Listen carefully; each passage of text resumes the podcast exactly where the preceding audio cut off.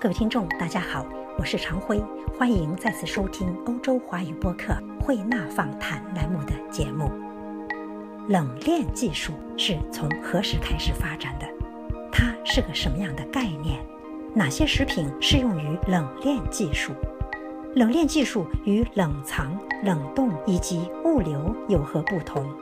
冷链技术的具体操作过程和步骤有哪些原则可以遵循？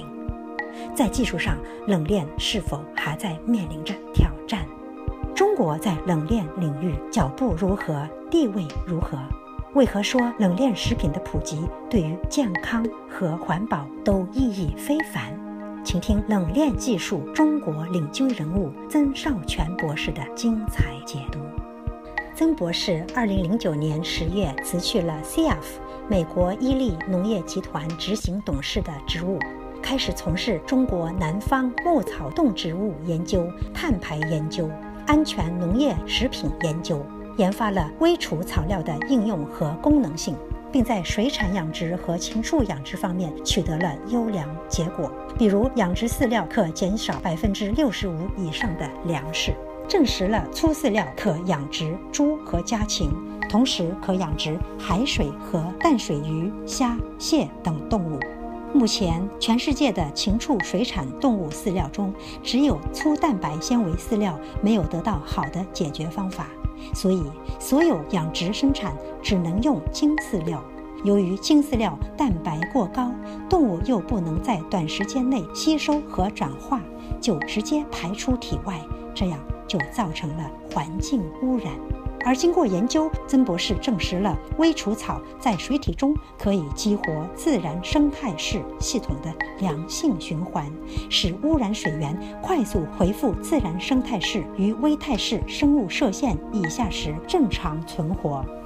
他在对微除草的应用与研究中还有了新发现，比如鸡特别鲜甜，肉质清香无异味，肉纹细而不腻，脂肪特别低。经多国国际与国家级权威检测中心第三方检测，产品优于2017年中华人民共和国食药监抽检细则。又比如甲鱼，没有异味，肉质紧密，优于野生。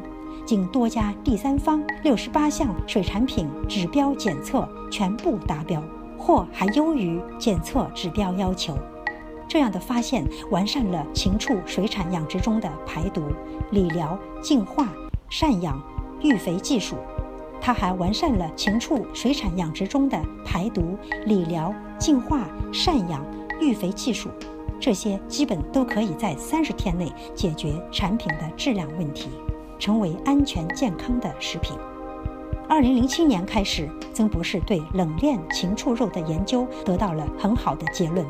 整个技术与设备配件都是自主研发的，而经过冷链处理后的禽畜肉类可以长时间保存，解冻之后肉质没有变，味道与鲜活的一样，甚至可能优于鲜活的，而且不影响任何方法的加工。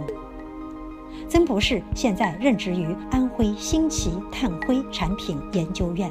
他还是中线生态深圳科技有限公司的首席技术官，也是广西汇源智慧农业股份有限公司的董事。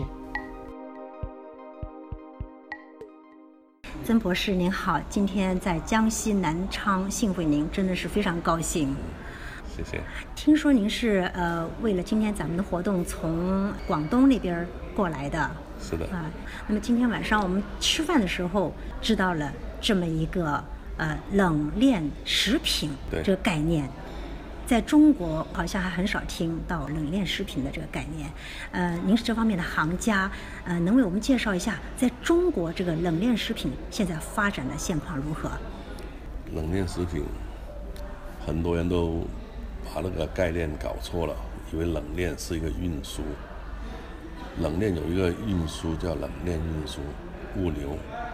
但食品的冷链呢，是在那个长期保存下三到五年，肉质都不会变。质，而且你解冻完以后还是保持新鲜的，它的肉体和机能细胞都是活性的，这叫冷链食品。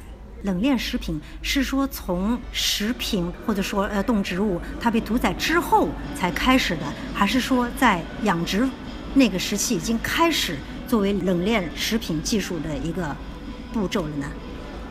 冷链本来就是一个冷链呢，是在于它屠宰完以后必须处理后处理的一个工序，在后续工序必须保持它那个整个细胞的存活，再生因子啊的睡呃休眠，嗯，啊，就是这个过程。有处理完这个过程以后呢，你可以在常温十八度和二十八度之间保持一两两年三年不会变质。可是我们常人觉得哈，这个食品啊，它如果被冰冻了，再拿出来吃的味道，应该是和新鲜的不一样。今天晚上咱们在餐桌上吃到了美味，就是用您的冷链技术啊，这些原材料所做的甲鱼和皇帝鱼。嗯，还有鸡鸡，对我我不相信这是冷藏过的，我觉得是刚刚屠宰出来的非常新鲜的食材。为什么您这样的技术处理之后，给我们这样的新鲜的食材的感觉呢？今天你吃那个鸡是冻了两个月的，我不相信。是的，那个有机会你可以去现场直接看完，到尝试，可以的。那个甲鱼是冻了两个礼拜的，您能跟我们讲讲这里面的秘密吗？这里没什么秘密，就是技术上的处理，也是通过工业化和现代工业化的处理完成的。冷链食品技术起源于哪个国家？冷链食品技术世界上没有出现在中国才有，首先是出现在中国，对那么中国现在是领先位置了。对，您在这个领域里头应该是领军人物了，我相信。我们在学习。谦虚了，嗯、那能给我们介绍一下，在中国发展这个冷链技术啊，它有没有碰到过一些瓶颈？有比如说，啊，很多在那个冷冻技术上，中国本来是落后的，嗯，但目前已经突破了瓶颈，而且全是用我们中国的技术来完成的。啊，首先第一个，我们没有用到那个国外的所有的像养呃海捕鱼一样的高速冷冻，我们没用，我们是用自己的技术和自己的研发的来完成的技术，没有用到国外任何的东西。目前我们还在等待国家允许才能够对外推广。呃，这么说来，技术已经成熟，但是在推广上还遭到了一些困难。推广没有遭到困难，只是政策上的允许的时候，我们才能够释放。如果我们全部推出来的话，可能很多产品已经没办法生存了。嗯，为什么我们要去发展这个冷链技术呢？冷链食品呢？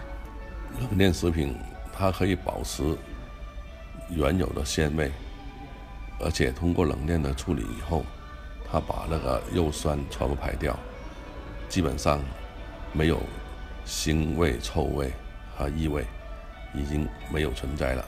同时肉质上保持了新鲜。如果正常那个屠宰冷冻，它保存最多三天到四天就变质了。如果这样的话，它变质的情况是影响到它的蛋白基间脂的退化和降解，这样我们吃完以后就等于说是一个填充物，不是个营养东西嗯啊，所以这这里必须要推广的。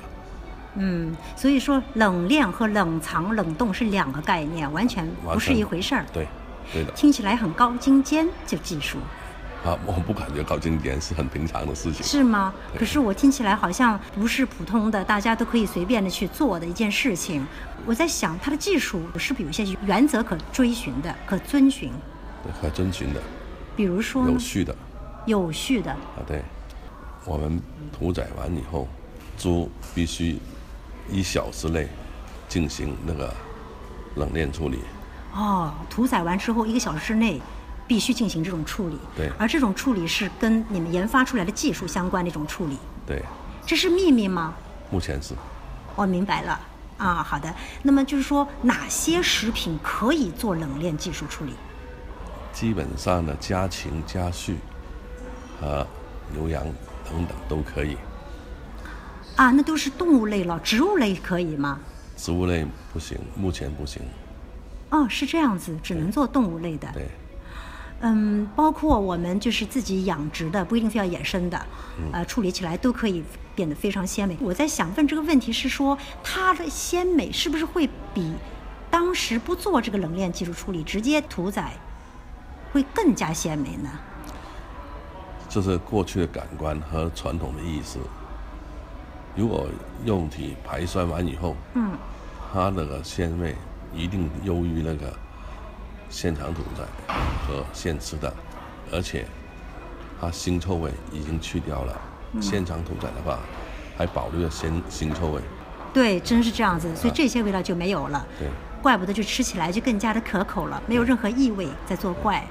嗯，通过冷链处理的肉体，你可以用开水煮半小时到一小时以后的肉，不会柴，而且很细、很滑，啊，这又样子，闻是很香。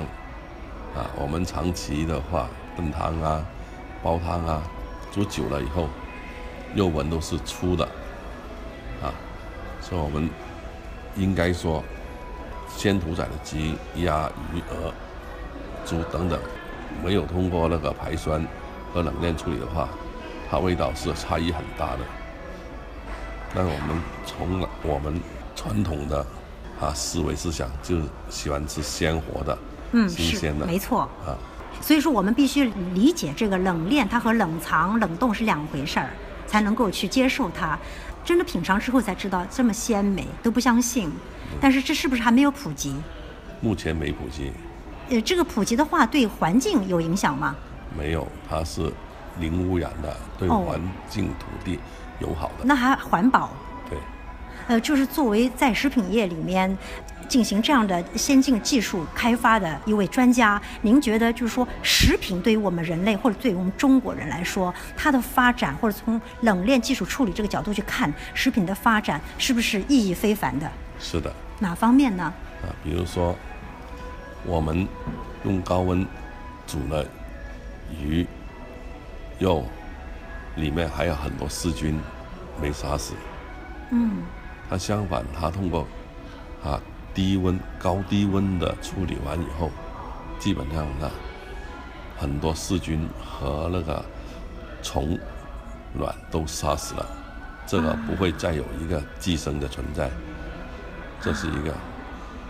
而且在那个排酸以后，高冷以后，再回复到常温的时候，它那个血液里面在机械里的血液就很快就渗出，我们都做过这个处理的，嗯。所以基本上不存在的还有细菌和其等等那个啊病虫害，而且那个三比如三文四菌啊，啊呃呃等等那些都没有了，已经。那就是说它非常的健康啊，是的，冷链食品非常健康。对。的，是。那我们应该今后就是说大力发展这种产业吗？有这种在政策上面，这个产业在中国它的前景如何？国家有文件有指引发展这个，啊，已经有了。是吗？对那为您高兴啊，曾博士。谢谢谢谢我们拭目以待，相信今后这个技术会更加成熟，并且推广的更多，在您这个产呃行业里头，您也是可以更上一层楼。我们是为国家服务，不是为个人。谢谢您，太好了，谢谢您谢谢，谢谢您接受我们的采访，谢谢谢谢。